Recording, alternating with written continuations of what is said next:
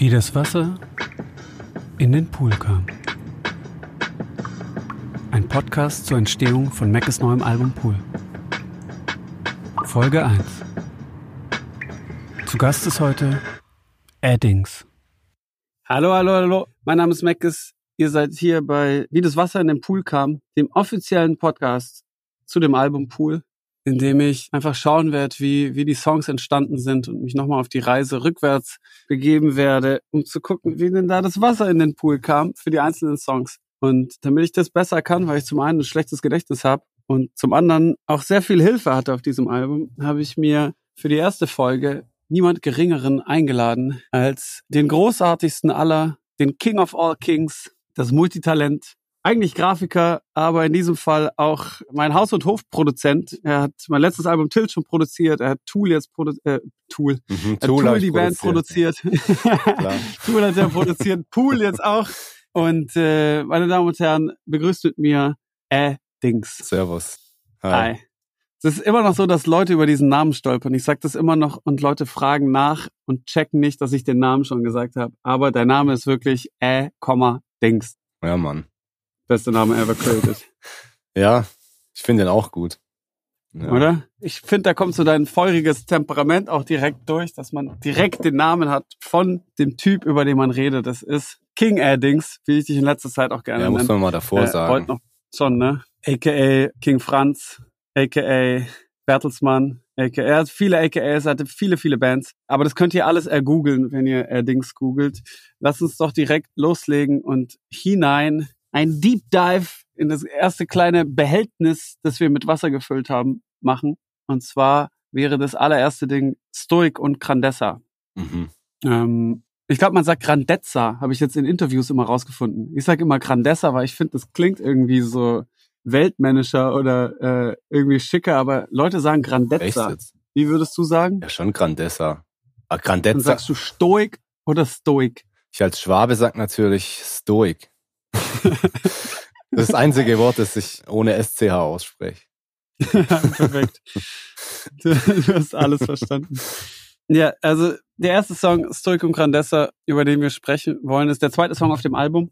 Er kam relativ früh, wenn ich mich recht erinnere. Und ich weiß, dass ich die Chords, und da gibt's sogar, glaube ich, ein kleines Handyvideo, weil ich immer Chords, wenn ich die hab, aufnehme, weil ich mir das nicht aufschreiben kann, wie die sind und auch nichts merken kann. Deswegen gibt's immer so Handyvideos, wenn ich Chords hab. Und ich glaube, ich habe das bei Tour im Studio, als ich mit den Orsons da war, auf seiner schrecklichen Eierschneider-E-Gitarre, bei der man sich immer die Finger kaputt macht. Ich hasse die. Da habe ich die ersten Chords. Die ist die schlimmste. Hey, man kann keine Gitarren bei Tour einspielen. Das ist richtig Anti-Gitarristen-Studio. Aber da habe ich die Stoic Chords gehabt, die ungefähr so ging. Das war die erste Aufnahme davon.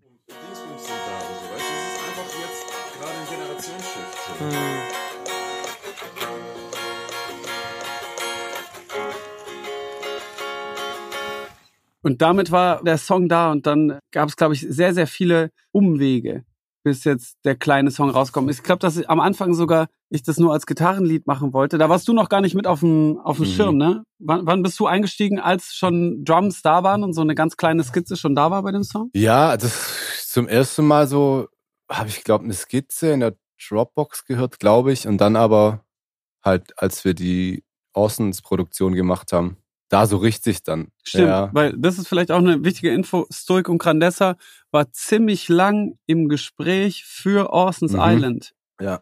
Der war ganz lang. Cars war ein ganz krasser Fürsprecher dafür. Und irgendwie hat, war der dann aber nicht da drauf. Und da gab's, stimmt, da warst du einen Monat in Berlin, um mit uns Orson's Island fertig zu produzieren. Mit Jopis, Tour und mir. Wir haben damals ein Produzentenquartett gebildet namens Die Zwiebel. Zwiebel. Und haben Orson's Island fertig gemacht. Und da haben wir schon sehr viel an Stoic und Grandessa gearbeitet, weil es, wie gesagt, für Orson's Island gedacht Ja. war. Ich habe hier so erste Versionen, die ich aufgenommen habe. Ich nehme, wenn ich so eine Idee für einen Song habe, oft mit meinem Handy einfach und der Gitarre Sachen auf. Vielleicht können wir da kurz reinhören und schauen, wo der Song eigentlich herkommt. Die Droge funktioniert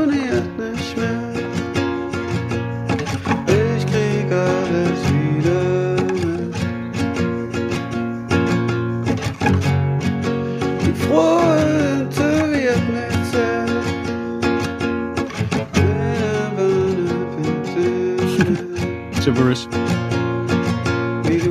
Wir haben die ganze Musikalität wieder rausgenommen und eigentlich wieder so voll auf Basic, nur auf Loop sind wir gegangen. Kannst du dich noch erinnern, wie das war, wie da der Prozess war?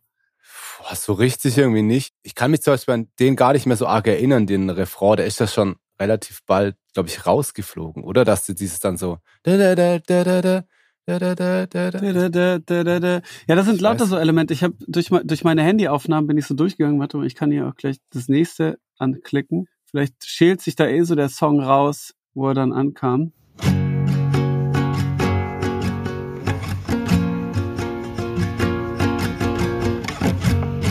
Diese Anfangschords sind auch ganz weg.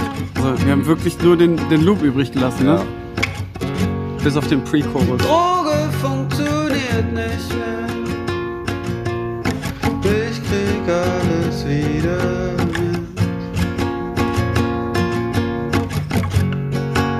Ohne sie war's schwieriger. Und ich krieg Hm, zweite Zeile. Wie du schreist, wie du wollst, wie du scheißt, wie du heulst, wie du tanzt, wie du dort, wie du weißt, wie du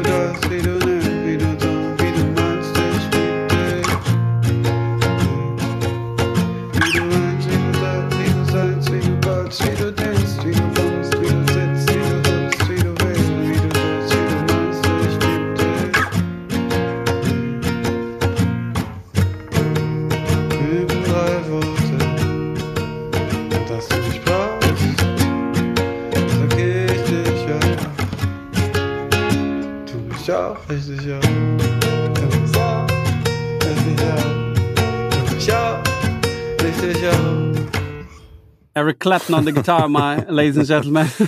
Ja, Mann. Aber ist dir da entstanden, der Refrain, war das so ein Jam gerade? Oder Nee, ich glaube, ich habe immer wieder festgehalten, was ich so hatte. Und ich war ganz lang auf diesem Die Droge funktioniert nicht mehr Film eigentlich für den Ja. Song. Ich habe das eher so wie so eine Drogennacht auch am Anfang gehabt. dass es so halt diese Droge, wenn man jemand kennenlernt und mit dem so abstürzt, dass die halt oft nur sehr, sehr kurz wirkt, nur einen sehr kurzen Turn hat. Deswegen dachte ich, ich muss über Drogen reden und habe ganz lang mit, es ist von The Drugs Don't Work No More von The Verve. Mhm. Von wem ist der Song? Von The Verve. Ja, oder? ja, ja.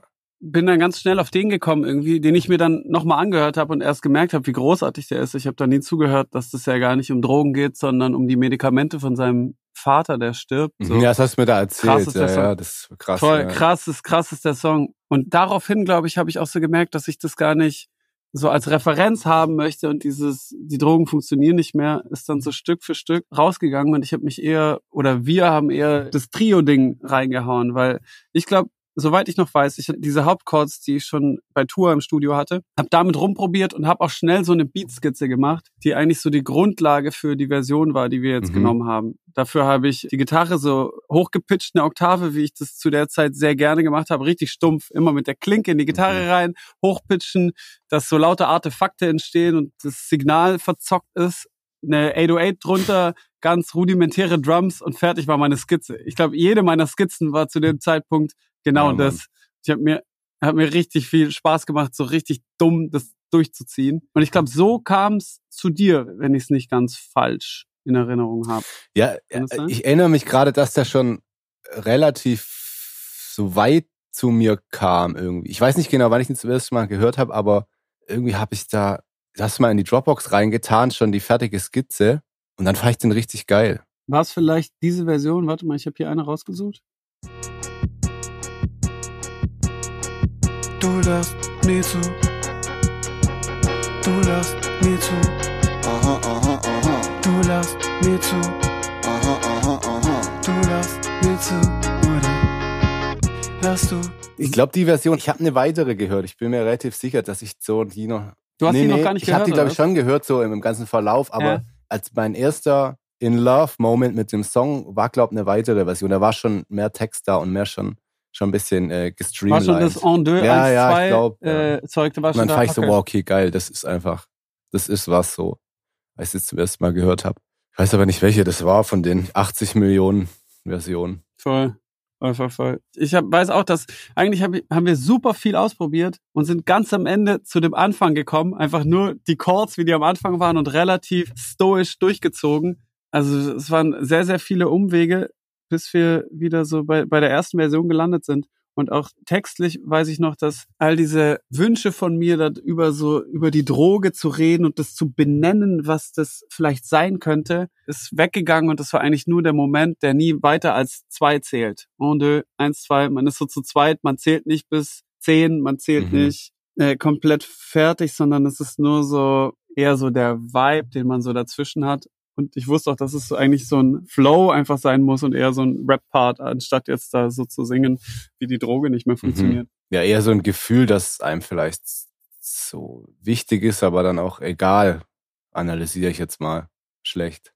Ja, analysierst du richtig. Nein, sehr, sehr gut analysierst du das. Textanalyse, äh, Dings. Sag mal, apropos Analyse, kannst du dich noch erinnern, was so die, der schwierigste Punkt an dem Song war? Ich glaube, das war so ein Song, der gar nicht so viele schwierige Punkte hatte. Ne? da Nee, waren wir uns ja, recht voll. eins. Ich fand bei dem Song, ich habe da ewig lang dran gesessen und den gestreamlined so oder halt produziert. Was bedeutet das? Ach Gestreamt. so, also so halt gesäubert und aufgeräumt und geguckt, dass halt alles zusammen verzahnt so. Das hat, das war für mich irgendwie das, der war eigentlich schon immer so da, aber irgendwie so den halt so so klingen zu lassen, wie es ihm so gebührt, sage ich jetzt mal, fand ich am schwierigsten Hm. jetzt irgendwie für mich, von meiner Seite aus, weil der eigentlich schon da war und wir haben ja dann noch das Klavier, wir haben ja einmal dein Klavier gehabt, das du aufgenommen hast da bei bei dir und das Hm. dann gemerkt, dass es halt kacke klingt am Ende Hm. und dann das nochmal ersetzt kurz vor dem Mix und so und das war halt so, also ich saß bestimmt zwei Wochen da jeden Tag, gefühlt so jeden Tag acht Stunden da dran und hab das so halt sauber gemacht und wie sag, ja, keine Ahnung, halt produziert. Das war so für mich das Schwierige an dem Song. Aber weiß ich was, also ja, weil der eigentlich schon geil war, man wollte halt schon so das Geilste so rausholen von der Brett, also wie sagt man, nicht zu viel rein, nicht zu wenig drin, Mhm. so dass halt genauso Ja, genau. dasteht. wir, wir wollten den auch immer sehr leer lassen Mhm. und das war auch die Schwierigkeit, dass der eigentlich nur Bass war. Weißt, die stimmt, zweite ja. Strophe ist ja nur Bass, da hat jede Textur gefehlt und dann war es immer okay, wenn man es auf einem äh, auf Scheißboxen hört, ist gar nichts mehr übrig geblieben, was wie ein A cappella eigentlich. Ja. Und das so zu finden, dass der mit dem wenigen, was der drin hat, funktioniert und meine Kack hochgeoktavierte Ja, Gitarre, stimmt. die wir letztendlich auch genommen haben. Ich habe zwischendurch Tristan das aufnehmen lassen. Also wir hatten eine voll die geile Gitarrenspur. Und dann haben wir das auch wieder rausgeschmissen und sind immer wieder zurück Stimmt, zu ja, der stimmt. Scheißgitarre gekommen. scheiß Artefakte Ähm, drin hat. Ich weiß auch nicht warum. Ja, weil Logic, weil der, der, der Logic Pitch das nicht so gut kann, aber ich liebe Ja. das. Ich arbeite mit Logic an dieser Stelle. Äh, King Air Dings arbeitet mit Ableton Nee, auch und Logic extra jetzt. für mein extra so. für mein Album, genau, Ja, extra für mein Album ist er umgestiegen wieder auf Logic, damit wir so dieselben Files haben können, weil sonst muss man halt immer alles bouncen und dem anderen geben, also exportieren die einzelnen Spuren für die Leute, die das nicht kennen. Und dann musste er Dings das wieder komplett alles reinziehen und dann hat er gesagt, hey, guck mal, wenn wir schon dein Album machen, ich mache jetzt auch, ich mache auch wieder Logic drauf. Jetzt liebe ich's voll. Dann hast du mir zuliebe Logic wieder gemacht und jetzt liebst du Logic, ich lieb's. Bestes Programm. Vor allem, wenn man mal updatet. Die neue Version ist gut. Aber ja, stimmt, die, die Gitarre, Voll. das war auch noch ein schwieriger Punkt. Ich erinnere mich. Ich habe selber dann auch noch mal bei mir zu Hause Gitarre eingespielt, aber halt viel sauberer und so und viel, Hm. äh, ja, aber das hat dann, hat er nicht den Vibe irgendwie von dieser Ranz-Gitarre. Hm. Und dann da hin und her und so. Ja, das, das war wirklich eine Schwierigkeit. Und ganz oft ist es dann halt echt so, dass so das erste Ding, in das man sich verliebt hat, halt doch das Beste ist. Selbst wenn es qualitativ nicht das Beste ist. So, das ist mir auch voll oft bei Takes aufgefallen, so von Strophentakes oder, oder Hooks. Ich weiß nicht, ich habe für einen Orson-Song, leicht war das, habe ich den ersten Take in mein Laptop, in mein MacBook aufgenommen, in das integrierte Mikrofon. Ja, Mann. Und da war alle Emotionen drin. Das habe ich nachts um drei da rein aufgenommen. Und das war eigentlich das Ding. Aber es ist halt für einen Mischer die schlechteste Spur, die es überhaupt geben kann. Oder eine recht schlechte Spur. Und dann habe ich hunderte Takes gemacht und habe es nie wieder so hinbekommen, dass wir letztendlich auch auf leicht die Originalspur, die in der Mitte Mhm. liegt, ist immer noch meine Ja, Laptop-Aufnahme. geil. Und wir haben nur links, rechts haben wir nur mit guten Mics das aufgenommen.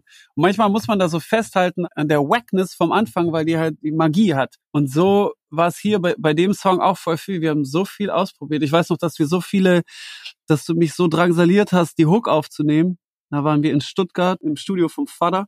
Und du hast so, nee, nee, nee, nimm das Ja. nochmal auf. Ich, ich musste das eine Million Mal aufnehmen und wir haben so richtig wie so Schauspielkurs hinter Mike gemacht, wie die Emotionen sind, wann ich angepisst bin und so. Da gibt's auch die lächerlichsten Aufnahmen, wie ich mich reinsteige. Mhm. Vielleicht können wir da ein bisschen was einspielen. Ich weiß nicht, ob man das genau hört, aber äh, da kriegt ihr so, so einen kleinen Eindruck, wie er Dings mich bei der Aufnahme drangsaliert hat für diese Hook. Ich dich auch, du mich auch. Genau, also ich ich, glaube, ich habe das eine Million Mal aufgenommen. Welchen Take wir genommen haben, Ja. kann ich da aber leider nicht mehr genau Ich sagen. weiß noch, irgendwann hast du so gesagt, hast gesagt, oh, das ist ja wie Schule, ich muss hier die ganze Zeit rein und ja, ich will eigentlich nicht mehr. Mhm. Ja, das auch, das, auch das, das muss man auch mal an dieser Stelle sagen. Ich bin bereit, viele extra Meilen zu gehen, aber manche Sachen denke ich, ich habe so das goldene Ei geschissen. Und ich bin richtig geil. So manchmal bei Takes. Hier ist der erste Take, guck mal, habe ich so hin, hingelatzt. Und Eddings ist so jemand, der mir das nicht durchgehen lässt. Und ich habe so einen Widerstand aber in mir am Anfang. So, weißt, so du hast voll oft gesagt, hey, cool, aber mach mal nochmal.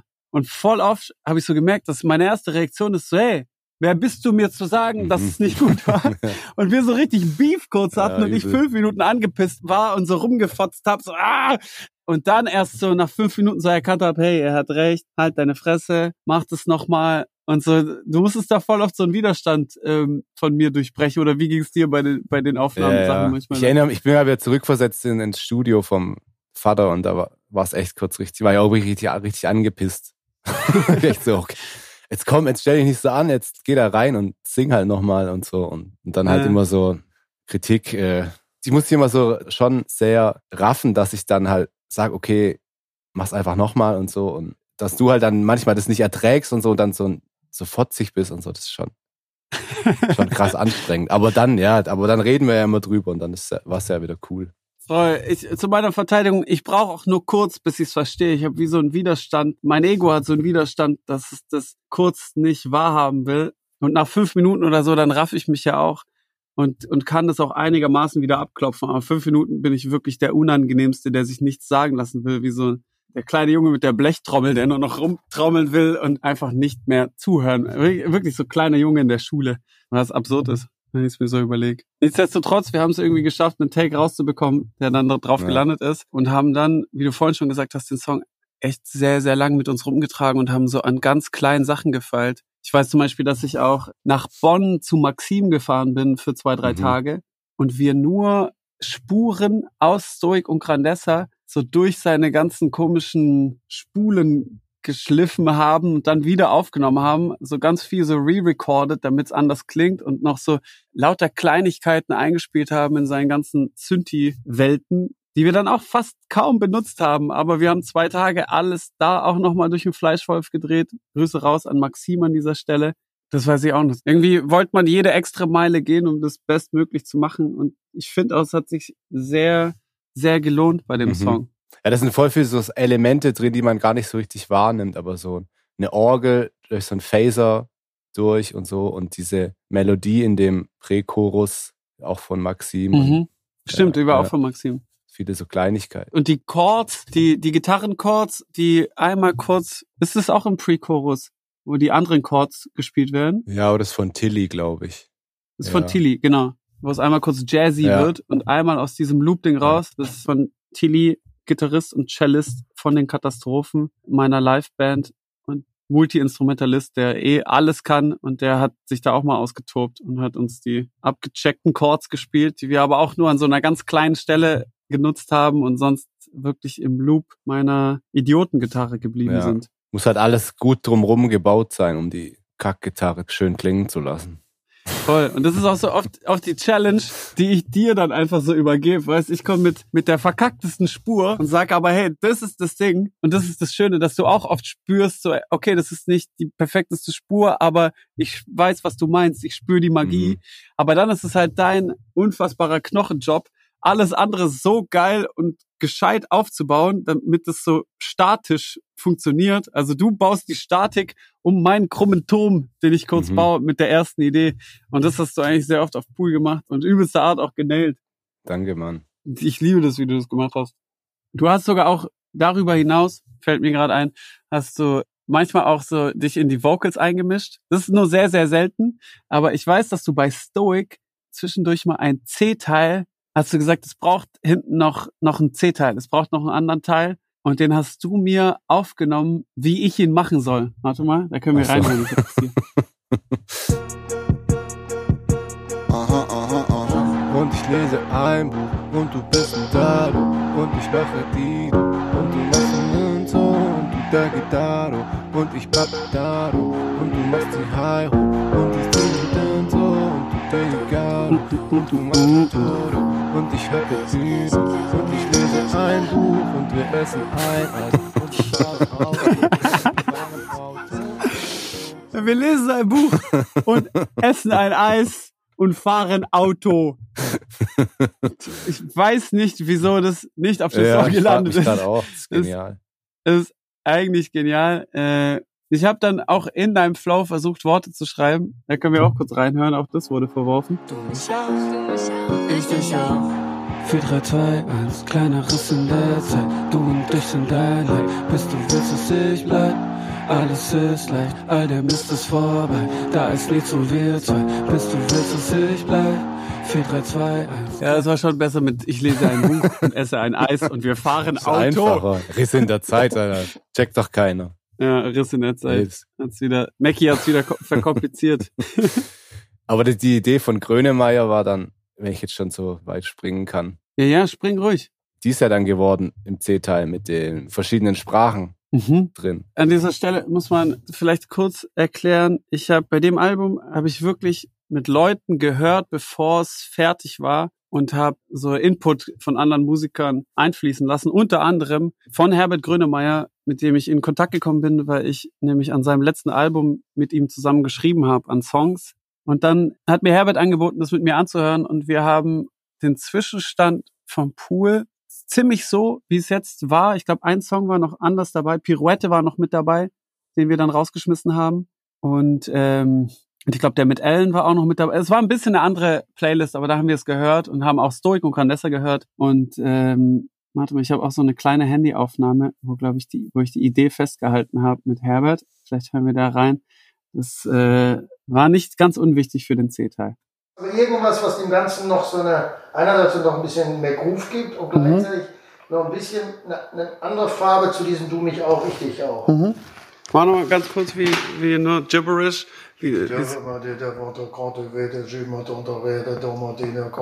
Tu mich auch, ich dich auch. Tu mich auch. Okay, das ist so, da, das ist so dahinter. Mhm, mhm. Okay.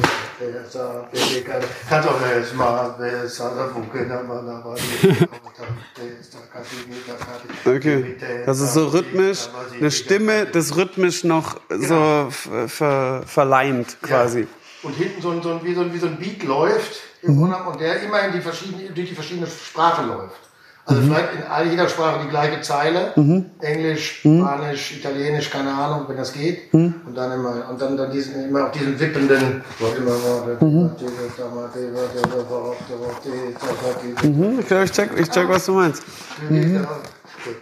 Dass es dann oben da so rumspringen kann. Du da, Bibi, du. Das ist da. Und unten das, okay. okay. Genau.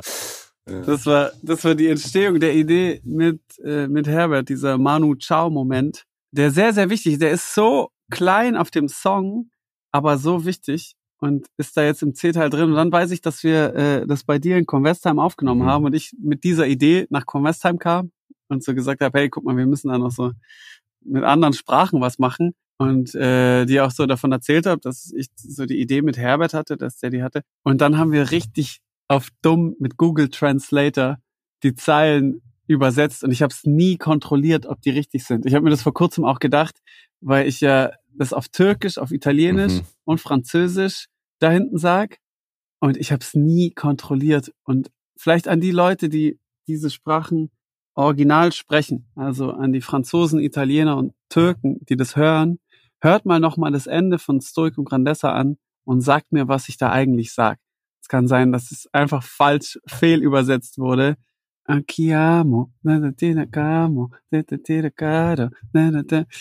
Und äh, ja, ja, kontrolliert das mal. Ich, ich kann es nicht mal nachsagen, weil wir haben das einfach in so einer Studio-Session so, ja komm, wir nehmen das so auf. Ich habe es mit dem Handy übersetzt und zick, zack, haben wir es Mhm. aufgenommen. Vielleicht sage ich die krassesten Sachen. Ja, es landet jetzt auf dem Index, das Lied.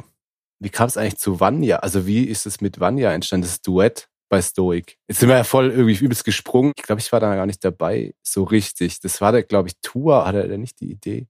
Ihr zwei, Tour und Genau, und ich glaube, das, das kam auch wirklich daher, Vanya, Vanya Janeva ist eine Sängerin aus Berlin, die schon oft Backing Vocals für Tour und für die Orsons gemacht hat.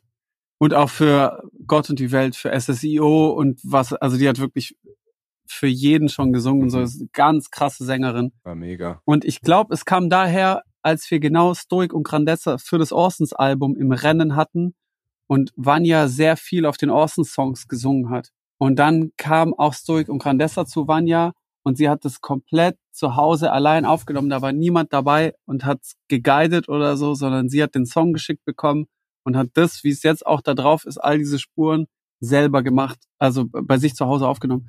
Und das ist ja auch viel zu krass, weil sie so, sie singt ja wie so eine Schauspielrolle.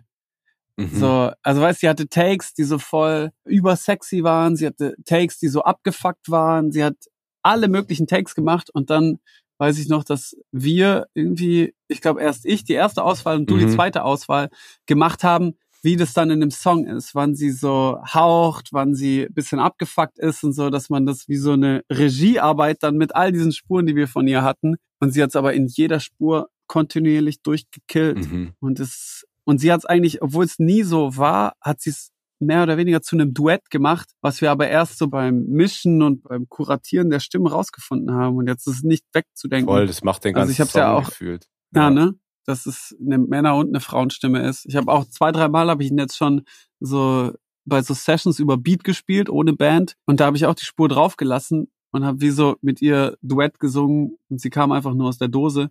Grüße raus an Vanya, Vanya Janeva. Sie sitzt meines Wissens auch an ihrem ersten Soloalbum.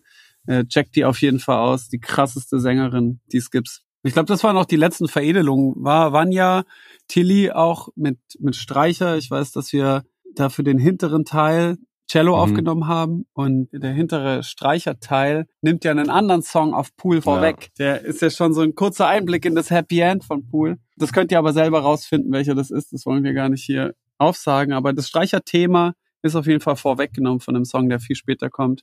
Das ist alles mit Tilly entstanden. Ich weiß, dass wir auch super viele Sessions gemacht haben mit diesem kleinen Casio VL1. Weißt dieses, äh, hab ich's hier? Das Original. Äh, Trio-Teil. das Originalding mit dem Trio das gemacht hat und ich weiß, dass wir da irgendwelche Sessions gemacht haben, wo er einfach mit Cello über dieses Trio-Ding gespielt hat. Vielleicht kann man das hier einspielen, wenn wir das noch finden. Genau. Ja, also Tilly Streicher, das war noch mit am Ende. Dann langes Mischen mit Joey und fertig war der Song. Erste Ding vom Pool. Track 2, Stoic und Grandessa. Und ähm, lasst uns doch zum Abschluss vielleicht einfach nochmal anhören. Aha, aha, aha. On deux, eins, zwei, one, two, Biriki. Scheiß auf Vorspiel, wie wär's mit dem Quickie? Ich häng an dir, du hängst am Handy. Aussehen, Giselle, Manier von Lemmy.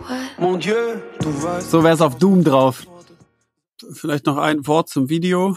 Und zwar nur, dass ich finde, dass das Video sehr gut trifft, was ich für ein Gefühl und für eine Stimmung bei dem Song hatte. So, ich wusste von Anfang an, dass ich einen One-Take dafür haben will, dass es auch so ein Vibe und so ein Gefühl sein muss und so eine Energie zwischen ihm und ihr. Und, äh, und ich bin wirklich sehr, sehr froh mit dem Ergebnis, dass, äh, dass wir da so kurz geschossen haben bei, für Stoic und Grandessa mit Monika Menes, mit der ich auch Swimmingpool-Augen gemacht habe. Und natürlich mit Zoe Bertram, die Schauspielerin, Schrägstrich das Model, das den Part von ihr übernimmt. Und es hat übelste Art geflowt. Wir haben neun Takes gemacht, immer One-Takes. So die Hälfte davon war Müll. Und aus der anderen Hälfte sind drei Takes rausgekommen, die alle gleichermaßen gut waren, aber verschieden waren. Vielleicht kann man zu anderer Zeit, kann ich mal noch die anderen Takes raushauen, weil wir wussten ganz lange nicht, welchen wir als Video releasen sollen und die sind alle so ein bisschen anders. Es gibt noch einen Take, wo ich so Gorilla-mäßig da hinten abgeht. Mhm, Das weiß ich das noch. Ganz lang war das der Lieblingstake. Es gibt einen Take, wo ganz am Ende alles so bisschen eskaliert und ich auch rausrenne und so. Das war der andere dope Take. Und ganz am Ende ist es aber der Take geworden, der jetzt das Video ist. Falls ihr es noch nicht gesehen habt, schaut es euch an. Stoic und Grandessa auf YouTube. Video mit Monika Menes ich glaube, alles in allem haben wir eine Stunde daran gedreht und wir haben es hinten dran an Swimmingpool-Augen gedreht, in derselben Location, einfach noch so hinterher und ich bin sehr happy mit der Energie, wie sie auch visuell da rauskommt. Das habt ihr auch richtig geil performt. Die Tänze und so. Ich habe voll Gänsehaut bekommen, als ich zum ersten Mal gesehen habe. Allein von der Performance. Danke, Mann. Dann machen wir doch eine kurze Pause. Dann mache ich erst noch eine kurze Ansage an äh, meinen Lieblings-Musikequipment-Laden. Ja, Mann, meiner auch. Das ist wirklich sehr wichtig. Ich würde es auch einfach so sagen, weil ich seit Jahren immer schon alles dort bestellt habe. Und deswegen machen das King Air-Dings und ich sehr, sehr gerne. Thomann, thomann.de sorgt dafür, dass wir diesen Podcast machen können mit Mikrofonen, Kopfhörern und sämtlichen anderen Scheiß, den wir dort bestellt haben. Bester Laden für Musiker. Noch was hinzuzufügen? Nein, alles gesagt. Und die machen am meisten Geld mit mir, weil ich immer Gitarrenständer dort kaufe, weil jeder auf jeder Tour von mir gezockt wird, beziehungsweise ich ihn auch immer wieder vergesse und auf Tour nochmal neue bestellen muss. Deswegen äh, muss man gar nicht Werbung für die machen, weil die einfach schon mit meiner täglichen Gitarrenständerbestellung einfach auch durchkommen, auch durch jede Krise. Grüße raus an Thomann. Ich habe mir jetzt eine Gitarre geholt von Thomann, eine neue. Zeig mal.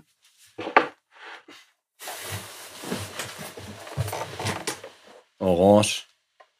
Fender Jaguar. Beste.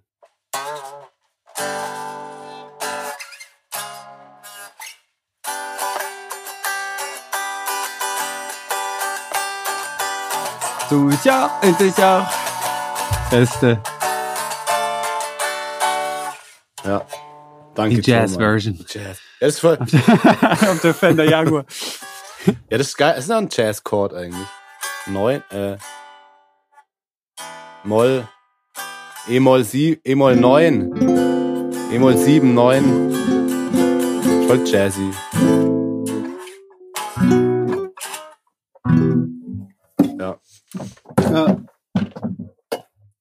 Ohne Thomann, was wären wir da? du wärst ein Grafiker. Ja.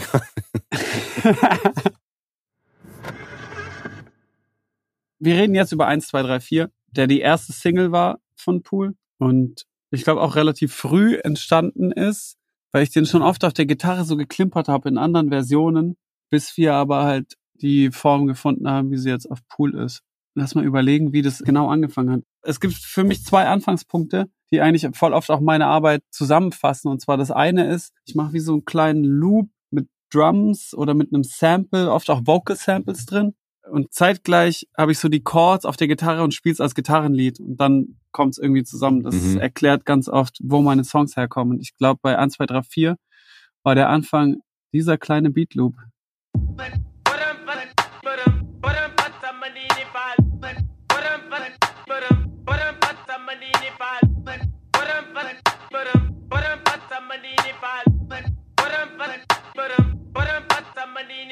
Geil. Das war alles. Das hatte ich voll lang rumliegen. Ich habe es immer geliebt, wie es grooved. Ich habe äh, immer dieses Vocal Sample geliebt und so, aber wusste nicht genau, was ich damit anfangen soll. Dann hatte ich so diese diese Idee von diesem von den Strophen, glaube ich, erst. Und zwar auf Gitarre. Da können wir vielleicht auch kurz reinhören. Es war quasi das andere Element, das ganz am Anfang war von 1, 2, 3, 4. Meine kleine Gitarrenskizze. Ganz einfach. Ganz einfach. Ganz einfach. Ganz einfach. Bei dem Refrain habe ich immer die absolute Einfachheit irgendwie gesucht. Hm, Ja, stimmt, ja. Und zwar in einer Melodie. Und das war noch so zu kryptisch. Das war wie so ein, noch mir zu sehr kryptisch, zu sehr Meckes kompliziert. Mhm. Und ich wollte so eine, ich wollte eine kleine Ohrwurm-Melodie. Ich weiß auch, dass wir, die Hook-Suche war da relativ lang. Guck mal, ich glaube, ich, glaub, ich habe hier noch so kleine Schnipsel, wo wir da überall vorbeigekommen sind.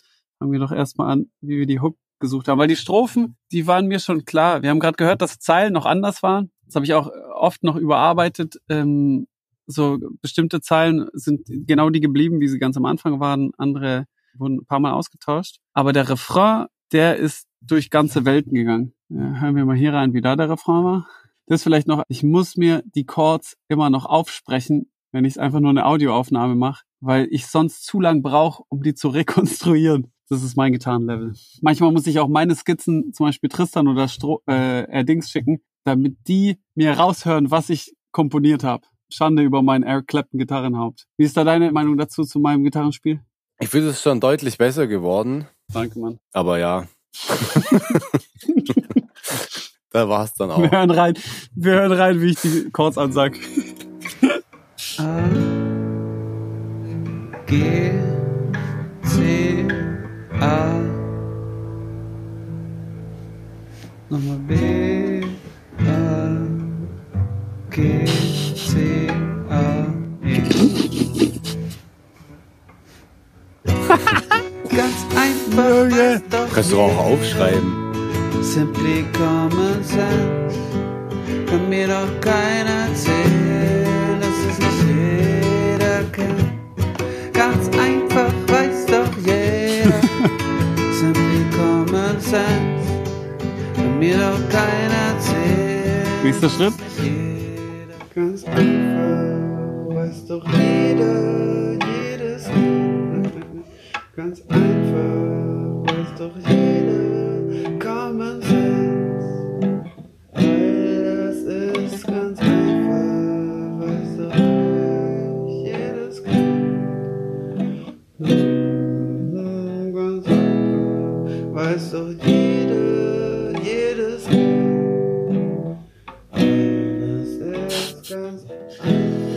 Okay, ich, ich höre ja schon auf. Ich verschone euch mit, mit den, den Tiefen der Suche, wie so Songs entstehen. Es ist sehr viel, sehr, sehr, wie soll ich sagen, so, eine, so ein hässliches Gestocher. Vielleicht ist es bei Mhm. anderen Musikern anders und die haben gleich so die, die Baba-Idee und es geht direkt, da ist die Hook oder die hören den richtigen Song, den die so, äh, der sie inspiriert und dann haben sie so die Hook. Aber bei mir ist es ein, ein ewiges Gestocher, bis ich so, so eine Melodie finde oder so irgendwie auch weiß, wie die Chords sind. Und von diesem Material, was ihr gerade gehört habt, gibt's wirklich ähm, sehr, sehr viel. Ich nehme das auch immer in mein Handy auf. Ich mache es gar nicht im Studio, sondern eigentlich immer im Vorbeigehen. Wenn die Idee kommt, habe hab ich irgendwann umgestellt. Früher habe ich immer mir versucht, alles zu merken und dann erst im Studio, damit gleich die richtige Aufnahme da ist. Davon bin ich voll abgewichen und äh, hack Ideen und Melodien eigentlich nur noch in das Aufnahmegerät vom Handy rein. So auch hier mit der Gitarre. Und äh, ja, die, diese ganzen Hooks sind es nicht geworden. Ja, nicht so schlimm. ja, wirklich. Ich glaube, da hat niemand was verpasst. Äh, und auch hier, ähm, ich, ich führe euch jetzt so Stück für Stück durch. Also den, den können wir sehr kontinuierlich machen, weil ich die ganzen Fetzen davon noch hab. Ähm, der nächste Schritt bei dem Song ist es, mit den Chords zu irgendjemand zu gehen, der besser Gitarre spielt als ich. Das kann immer Erdings sein oder aber auch immer unser sehr guter Freund Tristan Brusch. Und das war dann, wie er mit meinen Chords umgegangen ist. Fis-Moll, Mhm. A-Dur. Dann, glaube ich, kommt es nochmal, oder? Ja, Und dann kommt Cis-Moll, Aha. Vierte. D-Dur, Mhm. dann H-Moll, Ja. Und wieder auf. Mhm. Vielleicht bin ich beim letzten sogar wieder da drauf zurück. Kann das auch sein? Äh, Oder will der, will der aufs E? E-Dur? ähm, Da hört ihr, wie quasi Tristan mir meine Chords spielt, weil ich keine Ahnung habe, was ich tue. Das muss man da. Also er erklärt mir, was ich tue. Das war nicht die, die Chords von ihm, sondern die, die Chords, wie sie dann ähm, später wurden und auf dem Song sind, sind, glaube ich, von Tristan und dir geschrieben, oder? Da waren wir doch zu dritt bei Tristan im, äh, im Raum, ne? Mhm. Und da ist Als wir auch die Bassline gemacht ja, haben. genau. Da ist auch, da ist auch die Melodie für die Hook entstanden. Da ist eigentlich der ganze Song entstanden, als wir einmal zu dritt musiziert haben. Ne? Genau. Das ging auch irgendwie so, es war irgendwie so Vormittag irgendwie so. War gar nicht so irgendwie forciert jetzt das Ding. Ist einfach nur so gejammt, oder? So erinnere ich mich dran. Ja, voll. Ja. Warte mal, ich guck mal, ob ich da auch so Fetzen habe. Ähm, vielleicht gibt's da nämlich auch so einen kleinen Mitschnitt, wie die Melodie entstanden ist. Aber ähm, ja, es war einfach ein, ein Vormittag, wo wir wie wir es bei Tilt eigentlich die ganze Zeit gemacht haben, einfach rumgejammt haben und hat sich alles, was wir davor so ewig nicht gefunden haben, einfach so ergeben. Die Bassline, Mhm. die Hook-Melodie, die Chords von der Gitarre, eigentlich fast alles. Ich glaube, dieser, dieser Schnipsel, bevor ich ihn anmache, ist der Schnipsel, wie das Easy von den Commodores reingekommen ist. Ganz einfach. Die, die am lautesten reden, sagen nicht auch die meiste Wahrheit. Einfach. Und die, die am häufigsten nicken, hören nicht automatisch am besten zu. Simple. Mit jungem, dynamischen Aussehen kann man sehr wohl ein verrohtes Aas sein. Und vieles, was nach Ehrenmord stinkt, beging auch schon manches Mal die NSU. Manch einer, der den brutalsten persönlichen Hass auf wütenden Kommentar schreibt, Simple. hat beim Verfassen des Textes hinter der Tastatur herzlich gelacht. Und selbst Schweiß, Blut, Disziplin, Vision und harte Arbeit haben noch nicht all meine Freunde zu Milliardären gemacht.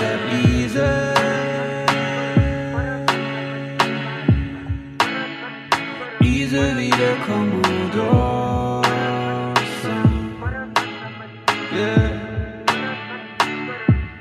Ist einfach easy wie Sonntagmorgen. Hab ich auch nicht verstanden. Wie Sonntagmorgen. Ah, easy like. Sunday morning. Wie Sonntagmorgens.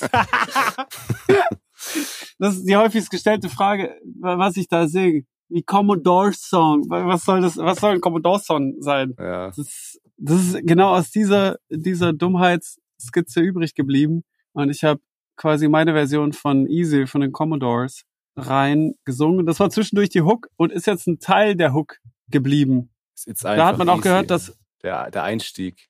Einfach easy. Ja. Genau. Easy. Da hat man auch gehört, dass das Barapa Baram, das wir ganz am Anfang gehört haben, schon drunter war. Und es waren noch meine Chords, die Tristan mir erklärt hat. Diese drei Elemente plus die Strophe waren die Zwischenskizze.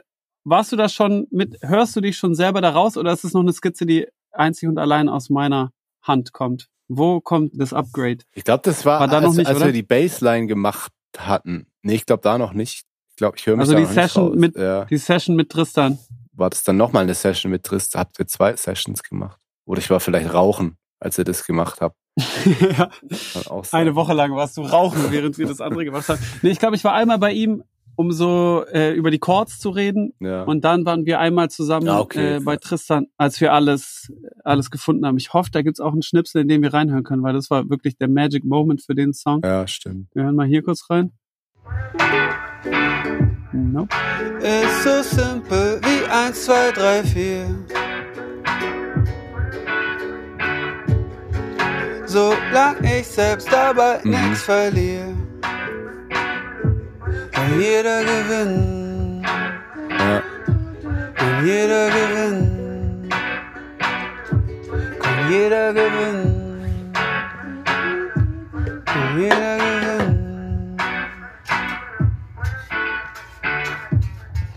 It's so simple wie 1, 2, 3, 4. 1, 2, 3, 4.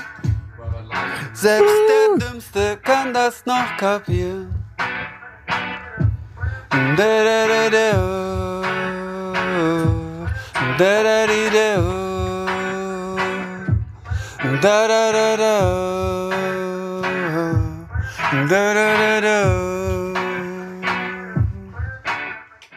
Das war der Magic Moment. Mhm. Ja. Das war der Moment, als die Hook kam und auch sogar mit der Zeile und der Melodie im Hintergrund hat man gehört, wie ihr an allem rum, der eine hat die Gitarre, der andere hat den Bass in der Hand, jeder macht irgendwas für sich. Dann noch einer eine Melodie das in- reingepfiffen.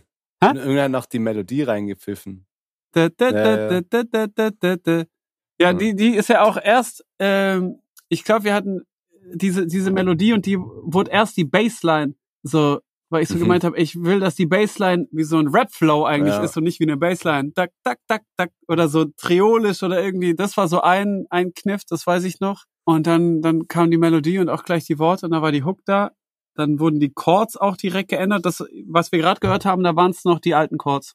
Mhm. Ich hoffe, das ist für euch da draußen übrigens nicht so kleinteilig, was wir hier machen. Wir äh, nerden hier natürlich voll rum und, äh, und versuchen zu rekonstruieren, wie wir den Song gemacht haben. Ich hoffe, ihr kommt einigermaßen mit. Verzeiht, wenn wir da zu sehr in unsere kleine Welt abgleiten.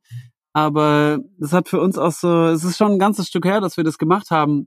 So, ähm, es kommt zwar jetzt erst raus, aber 1, 2, 3, 4 haben wir bestimmt vor anderthalb Jahren oder so gemacht. Ja. Sprich, für uns ist es so voll so ein Reminiszieren und so ein zurückerinnern, wie das, wie das war und rekonstruieren, äh, während wir das machen. Ich hoffe, das ist verständlich und ich hoffe, ihr seid dadurch auch nah genug dran, wie das Wasser in den Pool kam. Das mal so kurze, kurze Ansage für euch. Jetzt werde ich aber weiter mit äh, Addings einfach darum reminiszieren und überlegen, wie das war. Weißt du noch, wie der Song für dich war, als du den das erste Mal gehört hast oder wie das in der Session war und so? Hast du gedacht, das kann was werden? Hast du, hast du Vorbehalte? Wie, wie war dein Gefühl zu 1, 2, 3, 4? Ich fand den auch immer safe, safe geil. Da halt, als wir da Tristan dann das gemacht haben, da war der so genailed irgendwie, da, als man dann die, als du die Melodie gefunden hast so und wir die Bassline gemacht haben, da war der einfach so, saß der voll gut im Sattel. Aber davor, ich weiß gar nicht mehr, wie es davor das war, das war dann so, war halt diese Skizze da, die auch schon geil war, halt der Groove. Ja, der kam irgendwie auch so eigentlich voll natürlich zusammen irgendwie. Halt natürlich viel rumgestocher und so mit der Hook, aber so an sich fand ich den immer geil. Hm. Ja, ich glaube, dass, dass der erst später so eine lange Reise wurde, weil das Schwierige bei dem Song von Anfang an war, wie ihr vielleicht so jetzt auch so ein Stück mithören konntet, wenn wir es auseinandernehmen, dass viele Elemente eigentlich sehr kompliziert waren. So der Flow, wie man auf dem Gitarrending hört, war noch gar kein Flow, das war Kraut Ja, und Rüben. stimmt. Ganz vielsilbig, super Kraut und Rübig. Äh, der Unterbau, dieses Bum Bum Ka Bum Ka Bum Bum Ka Bum Ka, ist so ein so ein komischer Offbeat gewesen mit dem Barampa Baram, der so äh, ein bisschen zu zerhackt ist und auch so ein bisschen zu kompliziert. Ähm, der, ich weiß noch, dass ich, dass, dass ich die Skizze, glaube ich, mal Cars irgendwann auf Tour gezeigt habe. So, hey, guck mal, ich habe den neuen Song gemacht. Und der so, hey, ich check den Beat nicht. Ja, Und ich war so, hey, willst du mich verarschen? Also, wie du checkst den Beat, ist doch. Und sprich, alle Elemente, die wir da ursprünglich gesucht und der untersten Ebene gesucht haben, waren sehr, sehr kompliziert. Und das Thema war ja auch gleich da, dass man so was Einfaches kompliziert oder was Kompliziertes sehr einfach ausdrücken möchte. Und dann war so das Schwierige bei dem Song, Schicht für Schicht nach oben hin einfacher zu werden, dass die oberste Schicht, und da war die Melodie auch das, der wichtigste Bestandteil, ganz einfach, wie so ein Sing-Along und wie so ein Easy, da, da, da, da, da, da, da, da, da, dass das der Vibe ist und eine, eine, eine Einfachheit einem entgegenspringt. Und das so wie so eine Torte aufzuschichten auf die Kompliziertheit, die unten wohnt, das war ein Prozess, der über ein Jahr ging eigentlich. Und, ähm, und viele kleine Kniffe und Erkenntnisse gebraucht hat äh, wie zum Beispiel hier die richtigen Chords, die richtige Bassline, dann aber auch später den Streichersatz, den Tilly geschrieben hat Ja. dafür, der jetzt ganz oben thront und das ist so die Streicher oder aber auch ähm, äh, die Hi-Hat, die Willy eingespielt hat, Drummer von den Katastrophen, Wilhelm Belgard, ähm, der so den Beat zusammengehalten hat, damit man ihn auch besser als Beat versteht und der nicht so kryptisch bleibt. Sprich, jeder musste in die, in die Lücken, die in dem Song waren, so das genau Richtige reinfüllen, damit es so smooth wird auf der Oberfläche. Das fand ich war das, das Schwierige bei dem Song. ja, hast gut gesagt. So war der Prozess. Also, ich habe auch viel am Groove rumgefeilt, wie der klingt und so. Das fand ich Hm. schwierig. Ich glaube, wir hatten da auch ganz viele Versionen, dass die Snare halt richtig knallt und so und das, ich glaube, ich hatte da wie so, ich hatte das mal irgendwie ganz anders noch, wie es klingt. Dann ist man wieder zurück zum Alten. Ach ja, ewiger Prozess immer. Ewiger Prozess. Und auch die, die, äh, ich weiß noch, dass die Frage bei dem C-Teil, der ja dann so straight wird, der wird ja sofort to the floor. Ja, Das haben wir auch in der Session übrigens gebaut. In der einen Session haben wir wirklich alles gebaut, was dann in dem Song war. War auch lang die Frage, ob der den Groove noch wechseln darf oder ob es damit zu kompliziert wird, dass er da einen einfacheren Groove hinten hat. Ach so. Äh, und wir haben uns dann aber dafür entschieden, dass die Vereinfachung sich auch über den Song durchziehen darf. Viele Diskussionen. Am Ende ist es, glaube ich, immer noch für, für Leute, die nicht wir sind mit verknoteten Gehirnen, ja. ist es, glaube ich, auch immer noch ein Stück weit ein sehr komplizierter Song. So war zumindest das Feedback. Ich habe ein Feedback noch voll im Ohr von äh, Winnie von den Krauts. Grüße raus an die Krauts. Mit dem habe ich auch äh, Pool angehört im, im Vorfeld. Und der war so, hey, das ist, äh, das ist so viel, Mackie. Du mutest einem so viel zu. Strippt es runter. Die Melodie ist stark, das Ding ist stark, aber so viel, der Groove, Beatwechsel, Darm, die Melodie gegen die Melodie und so. It's too much. Ich lieb's, aber es ist sehr, sehr viel. Äh, ich hab Winnie da noch voll im Ohr. Warte mal, habe ich einen kleinen Schnipsel von Winnie.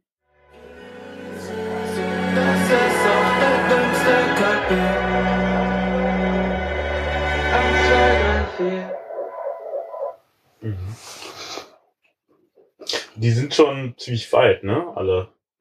Fertig? Oder? Nicht ganz fertig, aber so angemischt auf jeden Fall oder so Okay. in, in diesem Bereich. Also du mixt gerade mit irgendjemandem oder machst du es selbst, oder? Mm, nee, ich mix mit jemand. Ah. Also produziert jetzt wieder Addings. Oder Addings Ja. mit mir zusammen Ja. und, äh, und mixen Joe heißt er, Joe Joaquin. Der hat auch Tilt gemischt. Ah, okay. Sitzt in Tempelhof. Okay. Macht eigentlich eher so Indie-Kram. Ja, okay, und. Äh, ist aus. Ähm, also erstmal voll geil. Super. Besonders, also den zweiten finde ich ja super hittig auch. Mhm. Also du mich auch. Ich dich auch. Du mich auch, ich auch. Hm. Oder wie der heißt. Stoik, der Stoik und Grandessa heißt der gerade im Moment bei mir, aber du bist Das ist auf jeden Fall zu smart, den solltest du so nennen. Nein, ach komm. Aber ähm, ist ja egal. Aber äh, ich, ich glaube, oder in, in äh, jetzt bei dem dritten, manchmal denke ich so, klar, aber das ist jetzt natürlich, wenn ich es jetzt öfter hören würde, es gibt dann hier und da mal irgendwas, was ich nicht sofort checke, auch verständlichkeitsmäßig. Es Mhm. kann aber auch mal ein Mix sein. Mhm. Da fand ich jetzt so, glaube ich, dafür, dass ich den Text sehr geil finde, weil ich merke dann bei dir, ich bin, ich bin ja eigentlich, nee, es ist jetzt ein bisschen schade, dass der Monk gerade nicht am Start ist, weil der ist immer bei sowas ein bisschen schneller und besser als ich, sowas dann auf den Mhm. Punkt zu bringen. Aber ich, ich bin dann bei dir, schon höre ich dann auf den Text auch. Also, so, weil, weil ich die Texte halt echt gut finde, echt stark so. Und dann fand ich jetzt so hier äh, fast musikalisch war das so sehr komplex. Zu, Also Mhm. hier noch das und dann auf einmal kommt noch mal so eine Four to the Floor und dann kommen so Reggae-Delays und dann wird's aber, dann kommen Chöre und dann Streicher und es ist so ein bisschen so, okay, aber dann auch noch halt so, so textlich Mhm. wirklich was sagen. Es ist dann halt so alles. Da würde ich Mhm. dann manchmal, in dem Fall würde ich dann auch, wenn ich jetzt da mich nochmal ransetzen müsste, würde ich sagen, ich, ich würde es versuchen, ein bisschen äh, musikalisch zu vereinfachen. Mhm. So, ich, ich verstehe immer Komplexität und habe da auch immer Bock drauf und bin jetzt der Letzte, der sagt, es muss doof sein. Aber ähm, dadurch, dass du halt natürlich schon was von den Leuten irgendwie willst mit deinem Text, also da ist nicht die Einfachheit, sage ich jetzt mal. Also Mhm. schon natürlich, Mhm. äh, aber es ist schon, man, man will halt zuhören und dann denke ich manchmal so, ja, okay, und warum muss jetzt andauernd noch was anderes passieren? Mhm. So ein bisschen. ne? Also das ist jetzt halt der doofe Pop-Gedanke, aber... Feel free, äh, Aber bei dem Song fand ich, also da war ich dann irgendwann so ein bisschen okay, also einfach so, also es, sagen wir mal von so, es stört nicht, aber Ja. es ist so ein bisschen so, warum? Ja, hat er schon recht. Meinst du, wir sollen es nochmal vereinfachen und nochmal rausbringen, oder? Nee, aber das ist ja genau der Gedanke daran, dass man das so kompliziert wie möglich macht. Für mich war das irgendwie voll einfach. Hm. Guckst dir in der Popwelt an, dann ist es das komplizierteste Free Jazz Stück, das wir gerade gehört haben. So, wo sonst alles so einfach funktioniert. Ja. Und ja, na klar, also ich glaube, dass das auch viele Leute sich fragen oder ich war gestern im Interview mit Visavi Mhm. bei Fritz und die hat mir zum Beispiel gesagt, hey, ich, ich mag dein Zeug auch so, ich, ich mag Pool auch, ich verstehe nicht alles, aber ich, ich mag einiges da dran und so. Aber die Exclusives, die holen mich voll ab, weil ich weiß sofort, wovon du redest. Du sprichst einfach so normal zu mir. Mhm. Why don't you do that all the time? Und das ist ja so, so ein Feedback, das jetzt nicht das erste Mal kam, sondern äh, seit zehn Jahren in meiner Musik.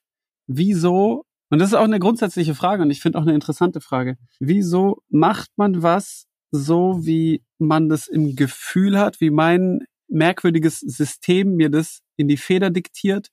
Wieso mache ich das so und nicht so wie das Feedback hier zum Beispiel von Winnie, Grüße raus und vielen Dank auch nochmal, dass du da Feedback gibst, so im Vorfeld. Echt bester, bester Typ.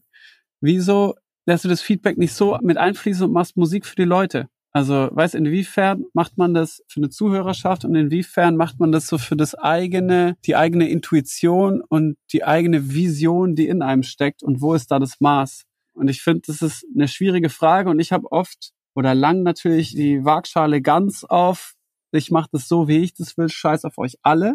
Und habe dann erst so Stück für Stück auf die andere Seite der Waage auch was so eingeschenkt, so hey, okay, ich kann es vielleicht auch ein bisschen verträglicher oder ich, ich überleg mal, ich mache zumindest Melodien rein, ich, ich spiele zumindest mit paar Elementen aus eurer Welt. Aber es ist na natürlich ganz klar eine eigene Freak-Welt, die vielleicht nach anderen Regeln und Gesetzen funktioniert als jetzt die normale Pop- oder Rap-Welt, Ja. sondern die funktioniert halt nach Mackes Regeln. Wie siehst du das jetzt auch auf deine eigene Mucke, gar nicht nur für das Mackes Album, sondern auch mit Future Franz? Wie siehst du da das Maß zwischen was die Allgemeinheit von einem will und was auch irgendwie Sinn macht, das was verständlich und einfach ist und dem, wie es in dir drin ist und wie du denkst, dass was zu sein hat?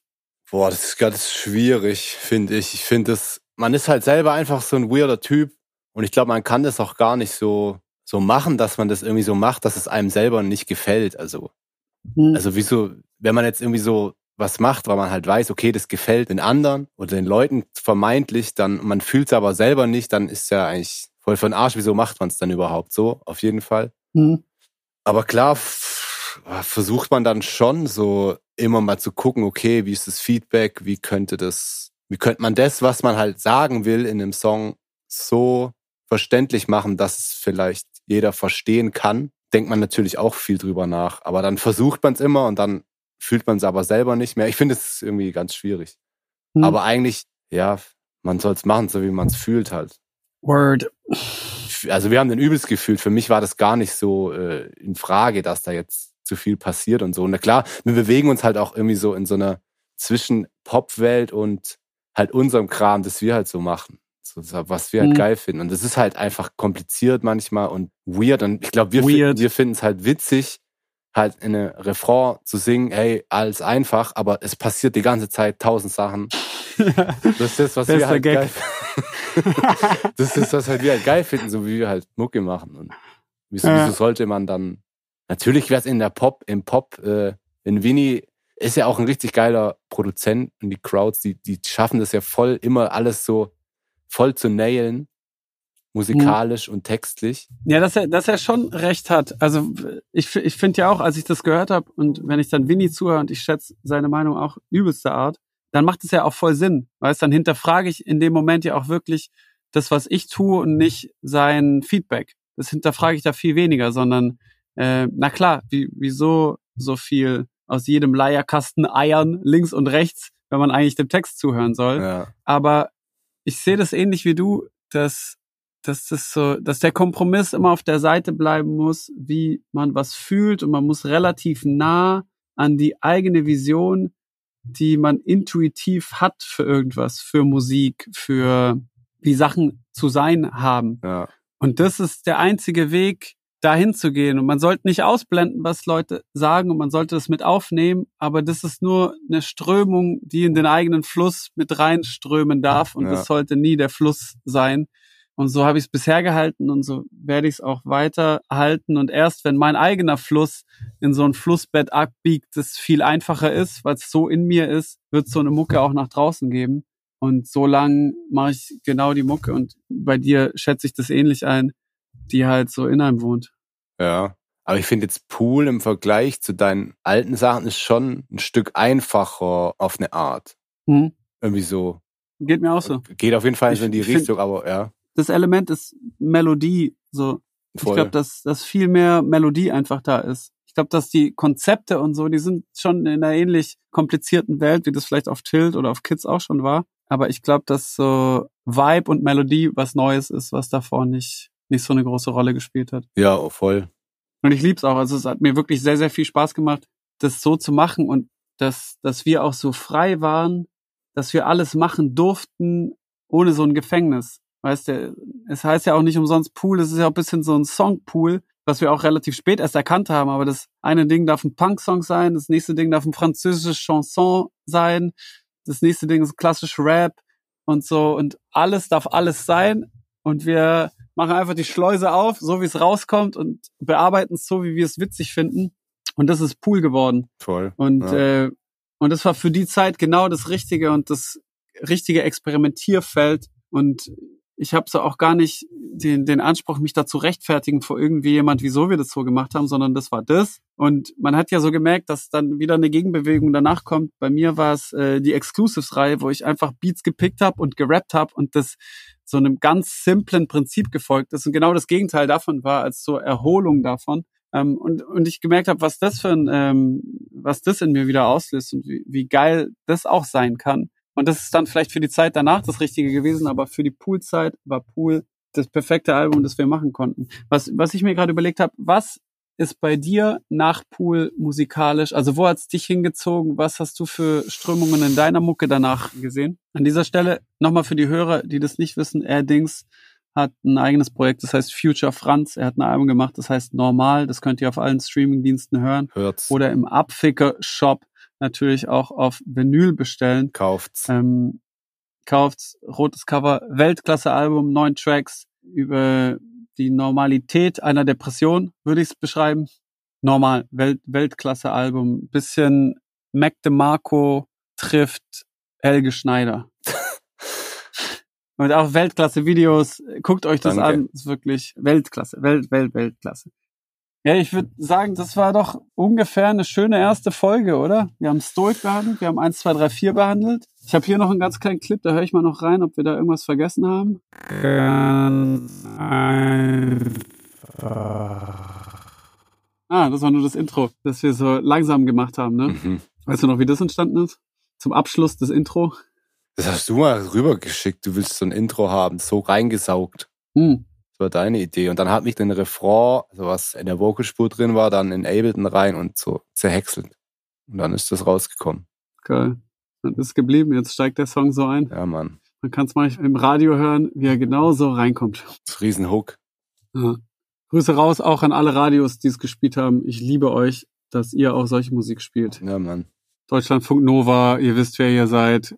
Cosmo, ihr wisst, wer ihr seid. Fritz, ihr wisst, wer ihr seid. Und sonst auch alle anderen. Props raus.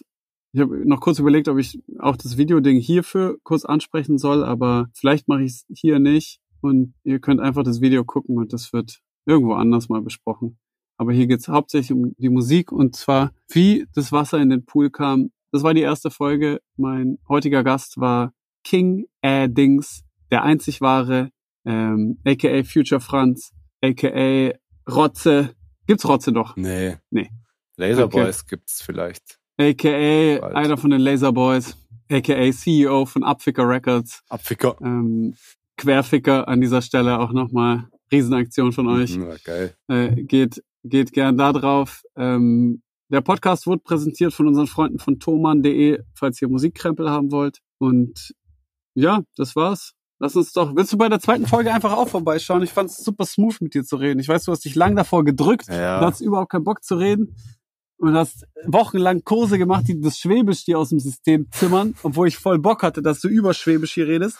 Aber Nein, wie Mann. war's jetzt für dich? War's okay? Ja, ich weiß nicht. Ich, ich muss mir jetzt mal anhören. Es war mein erster Podcast gewesen überhaupt. War ich gut? War ich gut im Bett? Immer eine dumme Frage. Und wie war ich? Schneide es raus. Das war richtig, das war dumm.